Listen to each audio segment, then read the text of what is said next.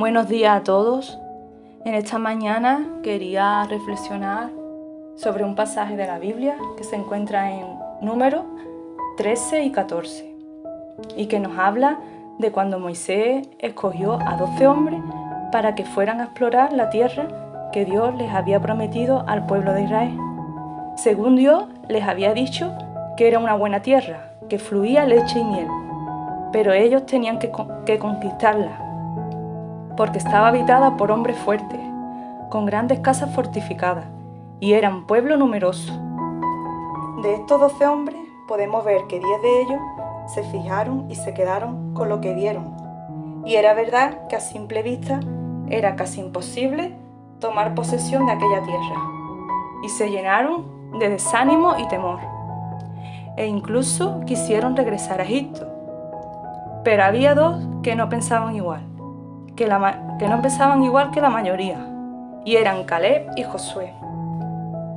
Ellos, al contrario de los demás, no se fijaron en lo que vieron sus ojos, sino que tenían presente la promesa que Dios les había dado, de que esa tierra sería para ellos, y le creyeron a Dios, y tuvieron fe para ir a conquistarla. Y esta situación que pasó el pueblo de Israel me hace pensar en este tiempo actual en el cual vivimos donde vemos y nos rodeamos de malas noticias, de crisis, esta pandemia, las enfermedades, las pruebas que tenemos que enfrentar como cristianos. ¿Y qué vamos a hacer? ¿Nos dejaremos llevar por todo esto? ¿O pondremos nuestra esperanza en Jesús y en sus promesas?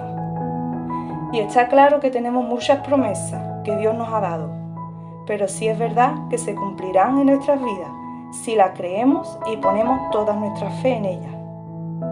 Es muy fácil dejarse llevar y entrar en, temor, en pánico y en miedos, pero todo esto nos aleja del plan que Dios tiene para nosotros. En Hebreo 11:6 dice que sin fe es imposible agradar a Dios. Quizás para que esta historia hubiese acabado bien, lo mejor que hubiera sucedido es que todo el pueblo hubiera recordado la promesa que Dios le dio y todos los milagros que, habían, que había hecho durante todo el tiempo atrás desde que salieron de Egipto. Pero no fue así y se llenaron de incredulidad y tuvieron un final trágico porque perecieron en el desierto, excepto Caleb y Josué, que eran diferentes. La fe significa ser obediente, incluso cuando no podemos ver los resultados. La fe significa acción y cuando, Dios la ve en nosotros, obra para darnos lo que nos prometió.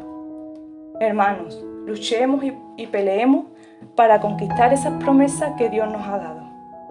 No hay conquista sin lucha y no podemos quedarnos parados. Hagamos nuestra parte, poniendo toda nuestra fe en Él y Él seguro que hará su parte y obrará a nuestro favor. No temas ni te desanimes, porque si Él lo prometió, Él mismo lo cumplirá, porque Él es fiel. Y en Primera de Juan 5.4 dice que lo que es nacido de Dios vence al mundo. Y esta es la victoria que ha vencido al mundo, nuestra fe. ¿Quién es el que vence al mundo sino el que cree que Jesús es el Hijo de Dios? Si verdaderamente has creído en Jesús, Él mismo nos dice que ya hemos vencido, por lo que no hay nada que temer. Creamos en Jesús y en sus palabras, que son vida y verdad. Y por muy mal que vengan las cosas, no pierdas la fe, porque cuando parece que todo está perdido o que ya no hay remedio para ti, tu fe en Dios hará que Él obre haciendo su voluntad en tu vida. Que Dios te bendiga en este día.